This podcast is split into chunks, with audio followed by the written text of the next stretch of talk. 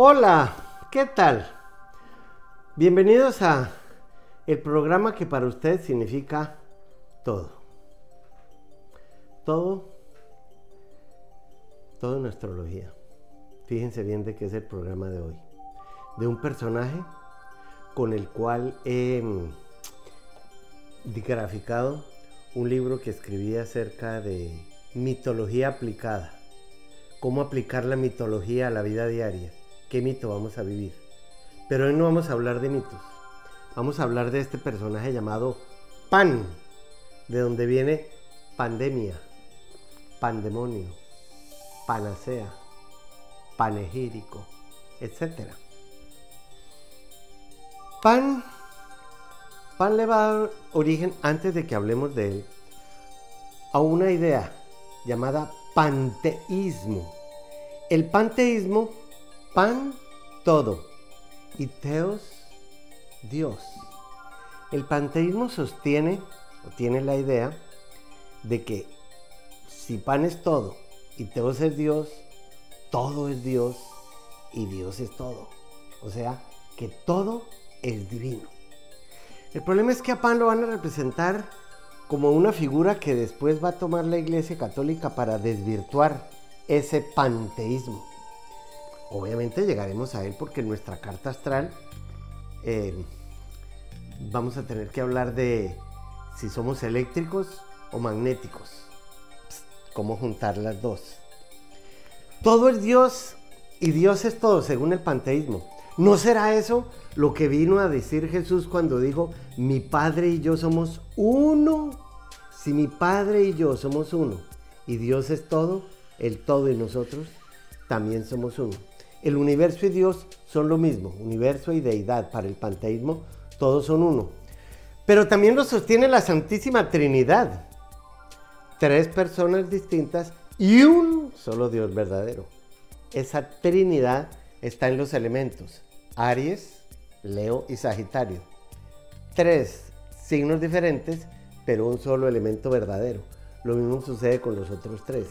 Yo diría que panteísmo y Trinidad son una, como, como la raíz energética y genésica del todo. Porque según esto, pan es la idea que tenemos de que todos somos uno. Qué bonito aplicar esa idea ahora que esta pandemia, eh, digamos que físicamente nos deje volver a salir como, no como antes, sino volver a una cotidianidad diferente. Bien, pero miremos quién es Pan en la mitología. Este personaje. Yo me he identificado con él desde pequeñito. Fíjense bien. Eh, Pan en la mitología eh, no era una deidad, para ellos era un, un semidios era hijo de Hermes. Ojo, Hermes es Mercurio, la inteligencia. Cuando en la mitología grecorromana o en las antiguas decían que un dios se casaba con una diosa y tenían un hijo, es una idea casándose con otra idea para que de ahí nazca una tercera idea. Hermes era el papá y una ninfa llamada Dríope. Como había salido con esta figura tan extraña de cachos, como una cabra y patas y rabo y, pezuñas hendidas. A Hermes le pareció eso de lo más curioso y los llevó al Olimpo. Y allá le pusieron pan. ¿Por qué? Porque hacía reír a todos. Era un pequeño duende, claro, hijo de Mercurio, tan travieso. Y así fue que con su aspecto divertía a todos. Hay otra idea acerca del nacimiento del pan, no tan mitológica, pero se las tengo que contar. Cuando Odiseo estaba en sus aventuras, que dejó a Penélope sola años, ella tuvo muchos em, pretendientes. Con uno de ellos tuvo a Pan. Como no se sabe de quién era hijo, era hijo de todos. El que era hijo de todos. Es el que va a acompañar a Baco en todas sus aventuras y en las bacanales. Los romanos lo van a llamar fauno, que significa bienestar. De ahí va a venir la fauna. Obviamente tenemos una figura completamente dedicada a la naturaleza. Con ese nombre de, pan, de ahí va a salir el, el susto que le pegaba a los rebaños. Por eso va a ser una deidad también dedicada a producir el terror. De ahí va a venir el pan demonio. Y ya saben para dónde voy con este programa. Pero tengo que hablar primero de pan. Era una figura de la naturaleza, una especie de espíritu libre, protector, em, sanador, ágil, vivaz, inteligente, deidad de las brisas, los amaneceres, los atardeceres, del campo, de los bosques, los rebaños, alegre, juguetón. Y fue el creador de la palabra, porque la palabra antes era un sonido. Hay un mito en el que se enamoró de una, una persona con quien no, no, logró nada porque su papá no quería que estuviera con él, que se llamaba Siringa, y persiguiéndola, esta Siringa se le transformó en unos juncos, en unos en una planta de tubitos de donde hizo la siringa o la flauta de pan, precisamente, que también la encontramos aquí entre los indígenas de América, especialmente en los Andes. De ahí va a salir la idea del demonio. Ojo, la idea de la figura del demonio, no la idea como tal del demonio, no. La idea del demonio viene desde antes. Pero, ¿qué es pandemonio? Pandemonio. Pan ya sabemos que es todo. Pero entre los griegos, y eso lo pueden buscar ustedes por Wikipedia, daimon, daimon de donde viene demonio, es un espíritu como, como consejero, como, como guía, eh, de una gran inteligencia. O sea que para los griegos cada uno de nosotros nacía con su propio daimon, con su propio destino. El daimon vendría a ser después como una especie de ángel de la guarda. Oiga, pero estamos hablando de lo que después van a volver el demonio. Y ya verán cómo llegamos a la astrología con este tema. El daimon, pan, el demonio. Pero de allí va a venir Lucifer. Lucifer en latín es Lucifere, el que hace la luz, el portador de la luz, el portador de la claridad. Miren que lo que les estoy diciendo es completamente diferente a la idea que nos vendieron. Y por último, de Pan a Daimón a Lucifer viene Satanás, que viene de Satán, que es una palabra hebrea, que va a significar el opositor, el calumniador, el que cuestiona todo. Ese Daimón nos lleva a cuestionarnos si eso que nos dijeron era cierto o no. Y de allí viene que sea el embaucador para otros, porque el que se aleja de, de lo que le contaron que era tradición, o se vuelve comunista o ateo, bueno, qué sé yo. Eso le dijo la serpiente a Eva. Oye, parece que les dijeron que iban a hacer, que esto era peligroso. No, es que si lo prueban, se vuelven inmortales. Por eso Jehová despide, despacha a Adán y a Eva, no por haber probado del árbol del conocimiento. Ya les cuento por qué. No se vaya.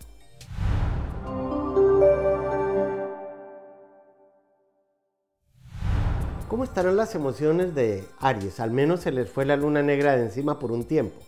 Yo creo que es una muy buena época para reconciliarse con las parejas, con las personas que más afinidad tenemos, incluyendo los socios. Em, yo creo que eh, todo lo que tenga que ver con Aries en este momento también es reconciliarnos con el cuerpo, con la sociedad. Aries que de por sí, si lo rige Marte, ya casi va a entrar Marte a Aries, pero todavía no sin embargo, Aries siempre es el líder o la lideresa, como dicen hoy, porque en Aries el hombre es Hércules y en la mujer es Atenea. ¿Cuál será la guerra que ustedes tienen que tener en dos sentidos? Una, trabajando sobre algo en ustedes que hoy tienen que cortarle la cabeza, porque Aries ríe la cabeza. Y otra por fuera, como en el trabajo diario también. Y todo aquello que tenga que ver con su eh, propia personalidad. La lunita negra está haciendo conjunción con Urano en Tauro.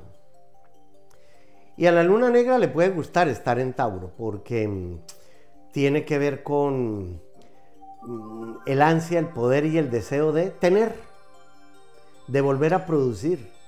Hacía nueve años que la luna no estaba, la lunita negra no estaba en Tauro.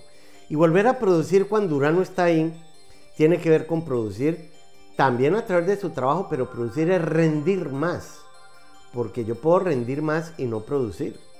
Trabajo más, pero no, no veo el fruto. Esa lunita negra al lado de Urano en Tauro tiene que ver con todos los, eh, los procesos que si se frustraron ahora, la luna negra entre otras cosas rige frustraciones emocionales. lo que se haya frustrado ahora a nivel material o económico no los puede afectar a ustedes. Es un momento de reconstruirse con aquello que les dejó la vida después de haber, o mientras estamos pasando este encierro, que es el toro o la vaca encerrados en su corral. Géminis, que ya sabemos que tiene el futuro encima desde principios de este mes, también tiene a Venus al lado del Sol. Esa es una linda conjunción. ¿Qué será? Y como Géminis nos enseña a ser versátiles y a adaptarnos a lo que sea. ¿Qué será el bien? Porque Venus es el bien y la alegría y la belleza y la armonía y la paz y aquello que atraemos. ¿Qué será lo que ustedes van a traer ahora por esa inteligencia propia de ustedes mismos? Y digo inteligencia propia porque Mercurio es el, el, el que, el recursivo que para Géminis no hay un, momento malo. Y si lo hay, no debiera decir que es malo. Ustedes no están ahora en un momento malo, están en un momento diferente. Y uno debe aprender de lo diferente o de lo común y corriente. Pues bien, que ese Venus en conjunción les traiga un futuro excelente de acuerdo a lo que estén pensando que pueden hacer en por lo menos todo el, próximo mes. Porque Venus también está retrógrado y es para reflexionar. Mercurio entró a, a cáncer y entonces viene una inteligencia emocional que lleva a los cáncer a romper el cascarón y a encontrar que saliendo de la rutina en la que vivían antes, hay una inteligencia nueva con la que pueden utilizar otras herramientas para sus éxitos profesionales y en todo sentido. Abogados, comunicadores, gente que trabaja en bienes raíces, con niñas, limpiando casas, qué sé yo, hay una cantidad de profesiones que van relacionadas con Mercurio en, cáncer, eh, incluyendo eh, mudanzas o de esas personas que compren cáncer, las remodelan y luego las venden. Sea lo que se fuere, prepárense porque con Mercurio en cáncer ustedes también pueden tener una labia emocional para convencer a los demás más fácilmente de lo que ustedes quieren. Y en un momentico, regreso.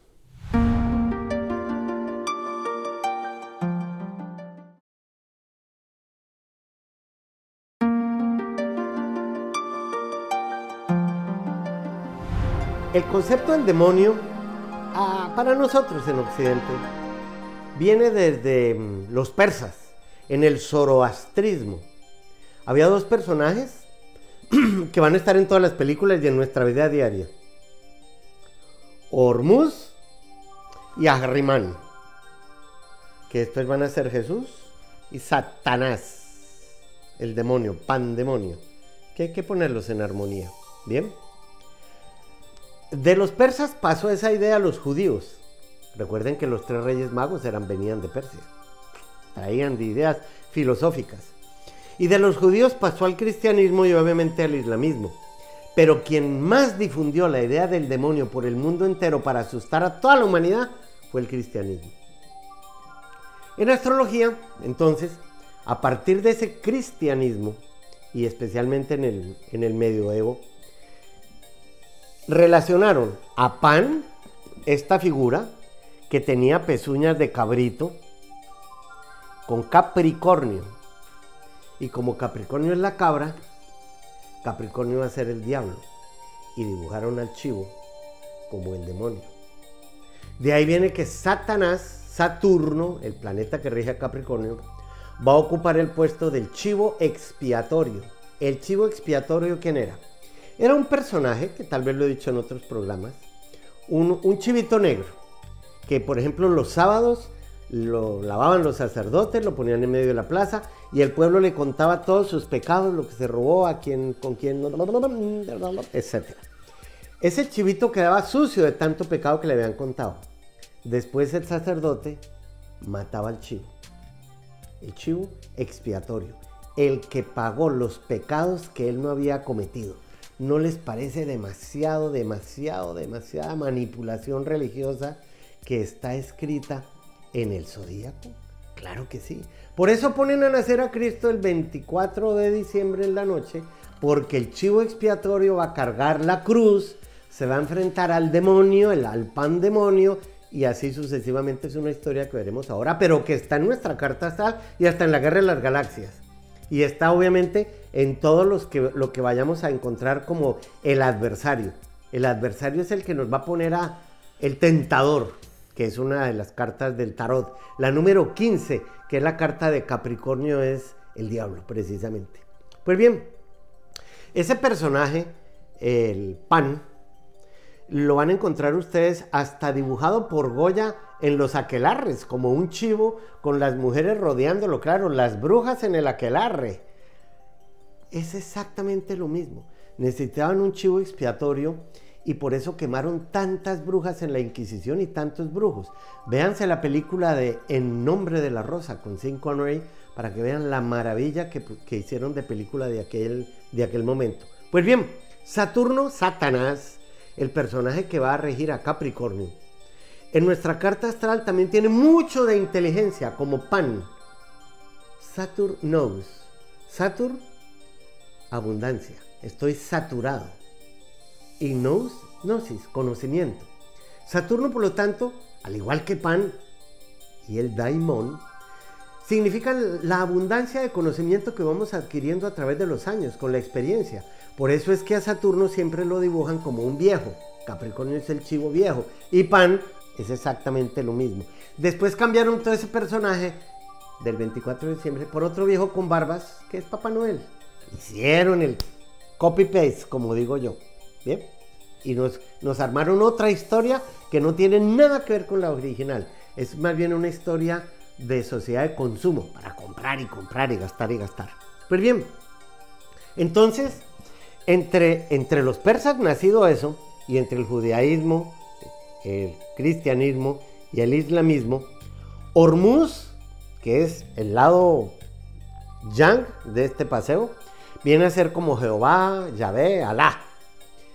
Y Ahriman, el opositor, el adversario, el calumniador, viene a ser precisamente don Satanás, Saturno.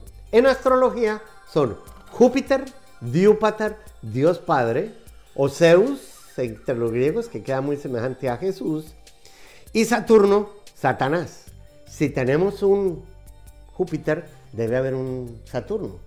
Él los juntó en el desierto, y yo lo vería como si Jesús estuviera peleando con su parte interna o su parte interna crística peleando con con la externa. Oigan, Buda también peleó con Yama antes de, la iluminación. Yama es el señor de la muerte, el rector del inframundo, el que cuida eh, la olla de la religión Lukumi para los cubanos. Es exactamente lo mismo. Porque todos parece que hubieran ido a la misma escuelita de la Atlántida hace 11.000 o 13.000 años, que es donde se cree que existió la Atlántida.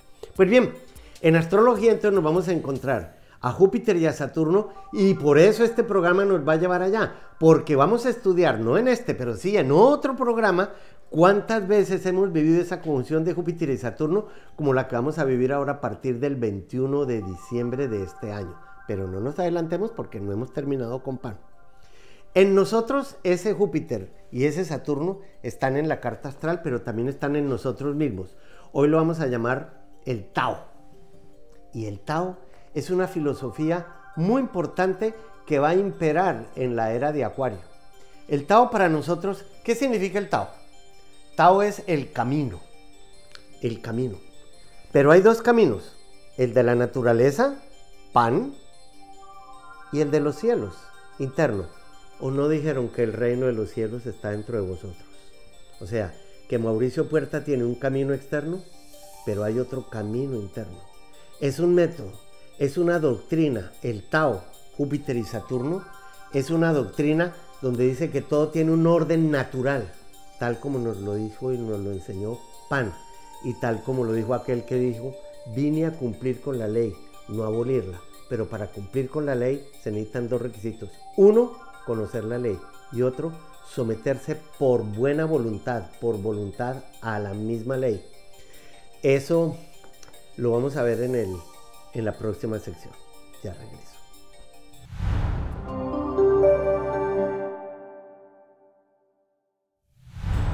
A Leo le está ayudando bastante ese Venus que ahora hay en Géminis, porque se les está acercando un nuevo ciclo donde podrán ser más felices. A lo narciso, que es una de las flores de Leo, con el girasol también. Pero tiene razón. Si se les está acercando una época donde pueden brillar más, pues también es que ya vamos, estamos en una fecha Géminis. Recuerden que estamos mutando de estación. Vamos a pasar de primavera a verano en el hemisferio norte. Y en ese verano está Cáncer, Leo y Virgo. Entonces, ¿cuál es el papel de Leo en este verano que se les aproxima ahora? Teniendo en la cuenta que también Mercurio va a entrar. Que ustedes tienen una cantidad de opciones y posibilidades ahora de brillar, así les toque irse a vivir a otra parte, cambiar de país, de, estado, de casa, lo que sea. El sol va a pasar de fósforo a vela y como ustedes ya son vela, entonces a velón y ya son velón, entonces antorcha, porque eso es lo que hace el fuego. Y todos tenemos al sol en nuestro signo. El fuego mismo a crecer, no a apagarse. ¿Bien? Y ustedes están en un momento excelente para crecer, pero les toca dejar atrás una gran cantidad de karmas o situaciones que no los hacen sino gruñir y refunfuñar, porque sea alguien refunfuñador y escupidor como el gato, es una persona, Leo, cuando no comprende que lo que le está sucediendo está escrito por cada uno de nosotros. Bien, miren qué karmas tienen que dejar atrás, volviendo los dharmas y que no los afecten. La luna está en Virgo. Habíamos dicho que es el único factor del zodíaco que está en ese vacío, formando lo que llamamos el abanico. Pero a la luna le gusta estar en Virgo. es una figura femenina en un signo femenino. Si la luna está en Virgo es un momento excelente para, ojo, arreglar la casa, botar la basura. Pero ¿y si la casita es este templo? ¿Y si las emociones son las que están como enfermas? Pues para eso Virgo lo rige. Y Quirón está haciendo un magnífico aspecto ahora ustedes. Una oposición que es mirar cuáles son las partes de sus emociones que las están enfermando en su cuerpo. Porque si a uno le manda eh, el alma una enfermedad eh, a través de las emociones es precisamente porque primero se tiene que sanar emocionalmente. Primero ustedes dejen, dejen de sufrir emocionalmente y verán que se les mejora el, estómago. Pero la luna en Virgo también sirve para muchas más cosas, para agrupar gente alrededor de ustedes. Esa luna eh, es la luna de la cenicienta y si la luna son las emociones, pues con las emociones limpias, transparentes, y en cierta medida, pues no, puedo hablar si es lo mismo para el hombre o para la mujer, y aún cada quien tiene su carta, pero con la luna es bueno reciclar y hacer una limpieza emocional. Saquen de su vida personas tóxicas. Y si ustedes consideran que ustedes son lo tóxico de la familia, transformen ese veneno en suero. Y esta misma semana la luna va a entrar a Libra. También le gusta a la luna estar en Libra. Ahora estamos en luna cuarto creciente. Y ese cuarto creciente significa para Libra que es voltear una esquina en sus relaciones sociales, pero también en la relación que tienen con ustedes mismos. Miren, los negocios de perfumería, moda, diseño, decoración, estética, estilistas, eh, protocolo, mm, relacionistas públicos y hasta los abogados.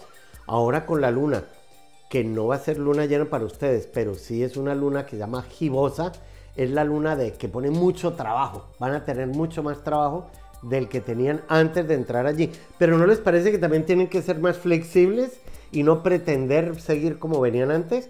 De pronto sí, pero de pronto no. Y por último, la eh, escorpión em, está en un proceso que la luna también lo favorece, como si se estuviera acercando a escorpión una energía nueva donde puedan con su intensidad y tenacidad, que hemos dicho que es el signo más intenso del zodíaco y pertenece a cruz fija, puedan ser un poco más suaves, más dúctiles, más, no sé si la palabra sea flexible, pero sin no ser tan drásticos ni pasionales a la hora de definir ustedes mismos su, propia vida. Y cuando digo su propia vida, eso incluye el lugar donde ustedes están viviendo. Es un magnífico momento también, una buena oportunidad que les da la vida ahora para mm, salir de algo que ahora les es muy precioso, pero que ya les puede estar estorbando. No sé si sea el sitio donde viven las personas con las cuales compartan y también todo lo que tenga que ver con eh, educación, muy buen momento para entrar o para terminar estudios de cualquier tipo. Bien, los dejo ahí y ya sigo.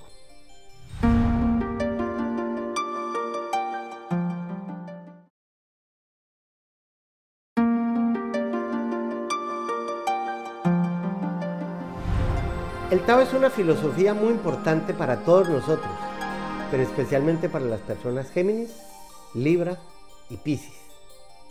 Bien, el Tao dice que hay dos caminos, el camino externo y el camino interno, el camino externo y el camino interno, Saturno y Júpiter. Pero de alguna manera, el gran camino no es un lugar. El Tao nos dice que hay un camino por el que tenemos que andar. Pero ¿y si el camino es interno? Si el reino de los cielos está dentro de vosotros, entonces hay una conducta propia. Hay un camino interno que tenemos que recorrerlos con una conducta. Cuando uno levanta el dedito está diciendo, vamos bien. La conducta aparentemente fue correcta. Ese, ese camino debemos llevarlo con comprensión, con fragilidad, no, sino con mucha frugalidad, con humildad, porque es una conducta, digamos, a ver, les pongo un ejemplo muy fácil para que usted lo comprenda. Jesús tenía un camino externo, llevar la cruz hasta el Gólgota, pero lo hubiera podido llevar renegando, eh, insultándolos, miren todo lo que hice por ustedes, y no, me insultaron fue a Barrabás, y mí. Hubiera sido fatal el camino de Jesús. No, tuvo una conducta interna perfecta y el camino de Jesús lo llevó al Cristo, como el camino de Gautama lo llevó al Buda. Por eso el Tao nos dice que vinimos a ser uno con el todo. Mi padre y yo somos uno, también lo pueden decir ustedes, pero ¿y la conducta? ¿Qué hacemos con ella? Entonces, cuando ponen a nacer a Jesús el 24 de diciembre por la noche en Capricornio para que cargue la cruz a cuestas, la cruz a cuestas la va a cargar Jesús es el Gólgota, es su camino externo. Lo mismo que hizo la Cenicienta, hizo su oficio, pero no renegó de él. Trapió, barrió, sacudió, atendió a la hermanastra, a la madrastra, con una actitud perfecta.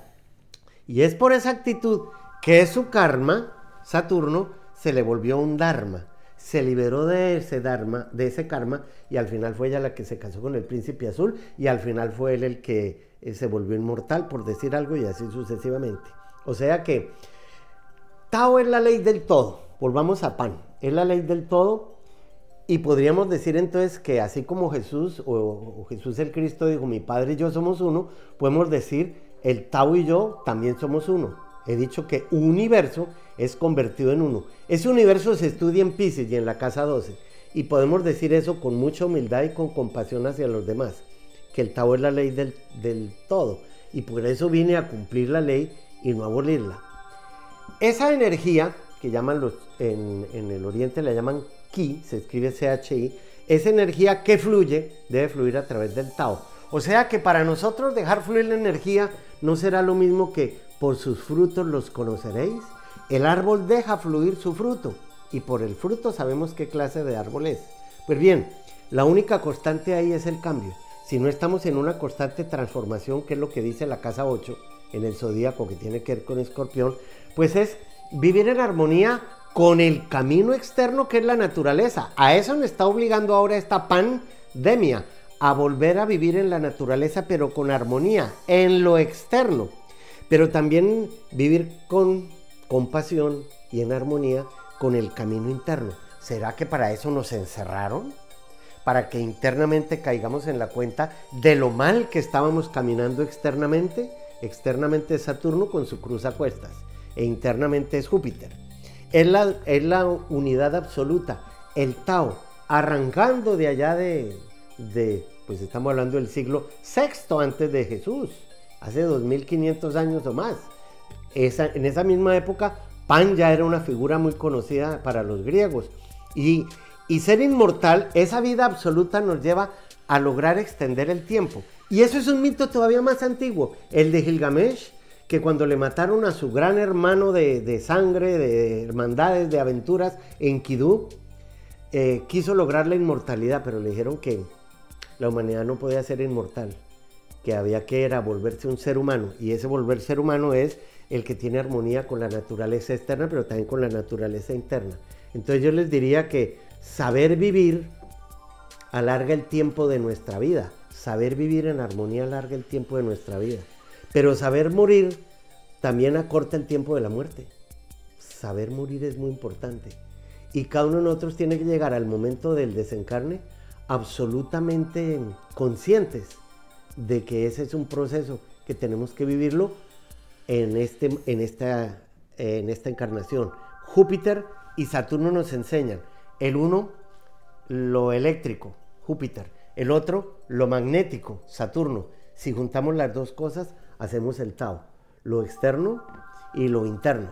Entonces, tenemos en astrología una energía positiva que la vamos a llamar em, Júpiter, una pasiva que la vamos a llamar Saturno, eh, o una activa y una pasiva, y neutralizar las dos fue lo que hizo Jesús en el desierto, su lado Jesús externo con su lado Cristo interno, y fue lo que hizo Gautama, su lado Gautama externo con su lado Buda interno. Eso es el yin y el yang, la luz y la oscuridad, pero es que eso es vida y muerte, eso está en uno solo, las dos caras de la misma moneda. Entonces, fíjense bien, la montaña es una, pero apenas sale la luz, proyecta la sombra. Si no hay montaña, no hay sombra. Pero si no hay luz y no hay montaña, tampoco hay sombra. Y, y así sucesivamente. Nosotros somos la montaña. Yo soy la montaña. Algo en mí está proyectando una luz y Mauricio Puerta es la sombra que yo hago.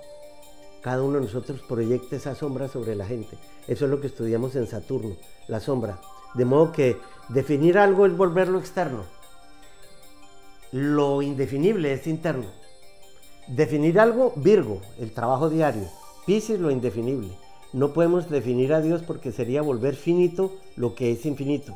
Entonces, fíjense ustedes, el árbol al morir nace, crece, se reproduce y al morir se le caen las hojas, el tronco, la corteza, se pudren en el suelo, crea más tierra para que salga su generación de allí.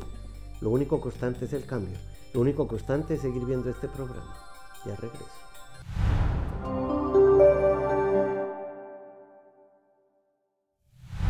Sagitario, que ya empezó este mes a dejar mucho de su pasado atrás, tiene que ver con ese Júpiter del cual estamos hablando. El conocimiento no, se tiene que volver sabiduría. El conocimiento los debe llevar a ustedes a esa sabiduría. Y la sabiduría está en saber reaccionar ante los sucesos de la vida y no llamarlos ni buenos ni malos. Lo que pasa es que Sagitario tiene la idea de que como es regido por Júpiter, entonces es un, un pin, un pin, un pin mm, parecido a Leo porque los dos son de fuego, prepotente. Y el gran enemigo de Sagitario es el conformismo. Pues bien, todo lo que ustedes tengan que dejar ahora atrás, especialmente lo que es en su forma de vivir en intimidad, consigo mismos y con su familia, dejar, si son un dragón lanzallamas, que eso es Sagitario, volverse un poco más el peregrino, el, sacerdote, eh, la persona que le da la mano a los demás. Por eso acuérdense que a Sagitario lo rige Quirón. Y en cuanto a temas de salud, bueno, no está nada mal. Eh, si se quieren alguna cirugía, hacer alguna cirugía, están en un buen tiempo para ello. O tratamientos, terapias también sirve. Pero las terapias también son en el alma. ¿eh? ¿Qué hacemos todavía con la conjunción de Júpiter y Plutón en Capricornio? Pero bueno, la luna en Virgo, al menos esta semana, y la luna negra y Urano en Tauro están formando el triángulo de tierra. Es un triángulo magnético porque los signos de tierra y agua bajan, los de fuego y aire pues suben, claro. Entonces, ¿qué será lo que ustedes le tienen que bajar el volumen? Yo creo que hay cosas que hay que esperar que la vida las traiga también por la actitud personal. Yo siempre les digo a las, sobre todo a las, a las que están solteras, que uno no debe salir a buscar novio. No, uno lo que debe hacer es cambiar de rutina. De pronto ahí aparece alguien por haber cambiado de rutina, por conocer a otra persona. En eso estamos nosotros ahora los Capricornios. Como pandemonio, relacionándonos con nosotros de una nueva manera. Muchas cosas las tienen que dejar todas atrás. ¿Qué? No tengo ni idea porque eso está en su registro akáshico. Por eso el registro akáshico tiene que ver con la casa 12, que es la de la humildad y la, la del todo, la unidad con el todo. Bien, Acuario tiene a Saturno ahora, pero está retrógrado. Si está retrógrado significa que ya la humanidad va a salir, está retrogradando. ¿Qué retrogradarse la vara? Le están echando de para atrás Saturno, la vara, echarla de para atrás para que la humanidad vuelva a salir. Pero ¿cómo saldrán los acuarios? ¿Cómo? No sé, no tengo ni idea, porque Acuario es la comunidad y cada quien tiene su carta astral. Pero todos vamos a tener a Saturno en Acuario hasta el 2 de julio. O sea que nos queda todavía todo junio. Bien, en ese sentido, pues hay que hacer, bajarle la vara del retén a, me volví a armar, pero en la nueva armazón, en la nueva estructura que la rige Saturno, ojalá la humanidad no metiera el mal genio, la depresión, el egoísmo, acabar con la naturaleza. Bueno, les podría contar una historia muy larga que ustedes tienen que hacerla cada uno de ustedes. Si vamos a volver, porque eh, ya van a levantar la vara del retén de Saturno, hay cosas que no podemos volver a salir con ellas, hay que dejarlas atrás. Eso nos va a enseñar ahora que Marte está en Pisces con Neptuno, como un tirabuzón, como un buceador en el fondo de sí mismo, y ya que Neptuno y Pisces y la casa 12 es la del panteísmo con la figura de pan, por eso lo ponen además como la cabra con cola de pez. Eso es Capricornio. Siempre que haya Capricornio tiene que haber un Pisces al lado. Pues yo soy Capricornio y mi mamá era Pisces. Bien. De modo que ese pan demonio es externo e interno. Y ya saben que el pandemonio para ustedes es ser uno. Mi padre y yo somos uno. Somos universales. Estamos muy lejos de poder decir eso, claro. Y entre más nos lo digamos, peor. Pero Marte, ahora en Pisces, nos está enseñando que si tenemos la buena voluntad para desarrollar la fuerza de voluntad, y eso nos da una voluntad propia que es permanente en ustedes, los Pisces, no hay nada que los haga sufrir. De modo que con ese tirabuzón y el buceador y buceadora que ustedes son, encuentran el tesoro que hay dentro de cada uno. Y el tesoro para nosotros, ¿sabe cuál es? Sería saber quiénes somos. Porque después de Pisces viene Aries, que es yo soy.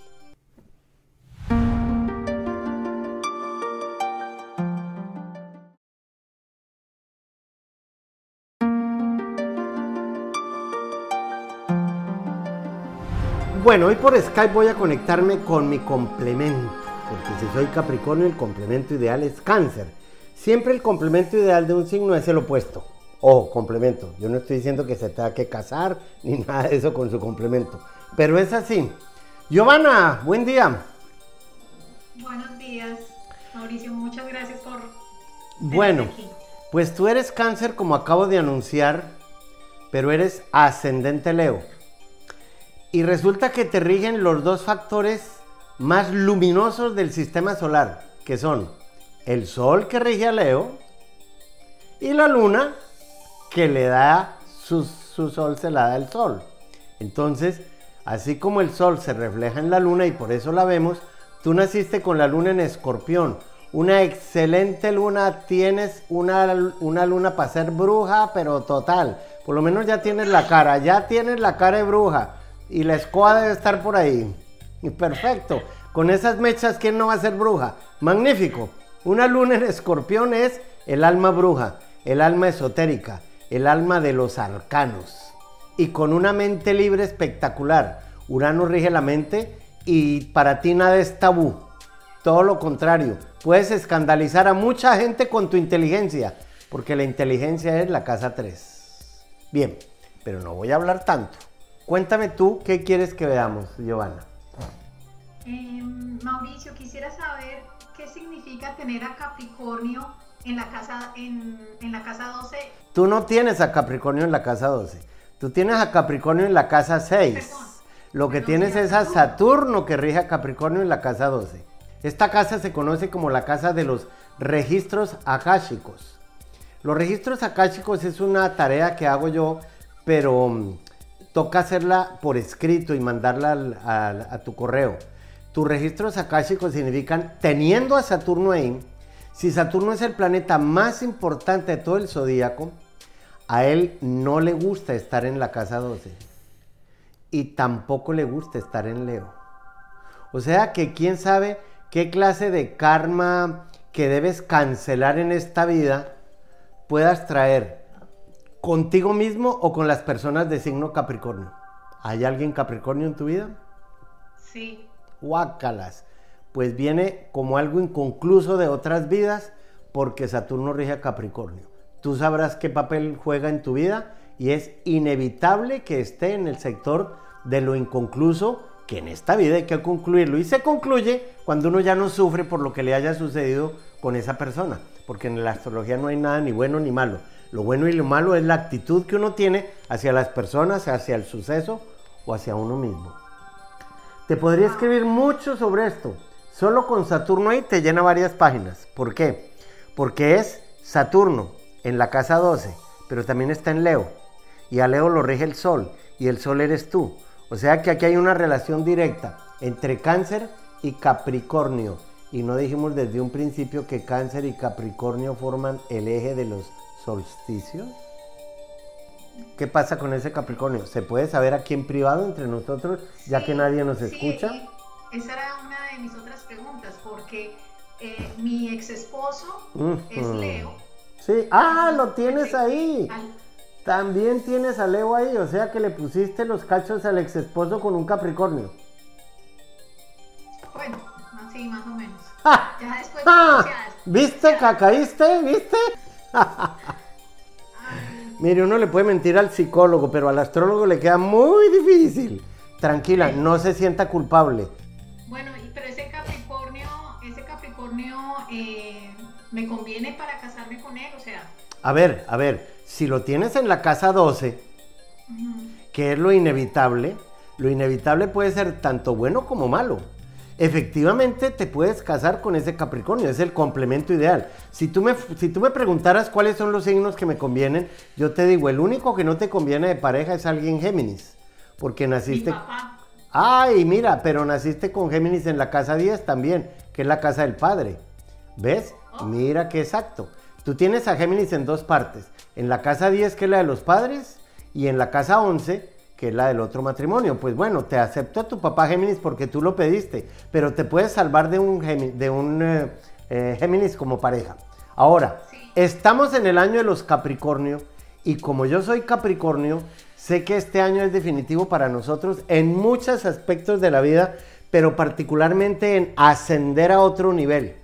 Tienes de plazo para saber si, si te casas con ese Capricornio o no hasta el 18 de diciembre del 2020. O sea, de aquí a allá, acérquese lo más que pueda, mire qué quiere el negro, que ya sabemos qué es lo que quiere el negro, y usted verá qué hace con, con ese chivo. ¿Bien? Por lo general es un chivo lascivo, pero bueno. Mauricio, muchas gracias. Gracias, Giovanna, a ti también. Y me encanta que tengas una carta tan exacta. Gózatela. Gracias, Mauricio.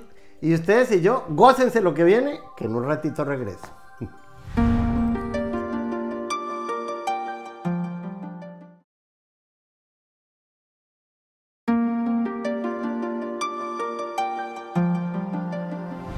Pues miren, si pan es todo, es la energía universal, la energía genésica, todo lo que hay alrededor nuestro somos nosotros mismos. Ustedes inventaron a su mamá, su mamá se inventó a sus hijos, ustedes inventaron a su pareja, su pareja se la inventó a ustedes. Todos somos una invención de los demás. Porque si todos somos uno, somos actores en ese mismo escenario. Todos esos seres son inventados por nosotros mismos, todo lo que nos rodean. Y a veces nos rodea mucho muerto, o nosotros, los muertos, rodeamos a otras personas. Pero entonces ahí la pregunta es, como la del árbol si el árbol va a devolver todos sus componentes a la tierra, como lo va a hacer este cuerpo que es el árbol, si la mamá de ustedes es la tierra, corporalmente, ¿quién es el papá de ustedes espiritualmente? Si la energía corporal vuelve a sus componentes, la energía de esencia universal vuelve al origen, al todo, a ese todo de que nos hablan los griegos con el pandemonio bajando la, la cabeza. Entonces, ¿qué tenemos que hacer? como hizo Jesús o Gautama, entregarle a la madre tierra nuestro sufrimiento, porque la mamá de ustedes parió, sufrió para parirlos a ustedes, y entreguémosle nuestro gozo al universo entero. Somos uno. No es volverse alegres o que su corazón se vuelva alegre con las cosas o con los sucesos, no. Es que ustedes vuelvan con cada suceso la alegría para los demás no es alegrar el corazón, es que el corazón de ustedes alegre la vida de los demás. Ahí somos el Tao. Nos vemos en el próximo programa donde seguimos con este tema, pero ya hablando de Júpiter y Saturno en nuestra carta astral.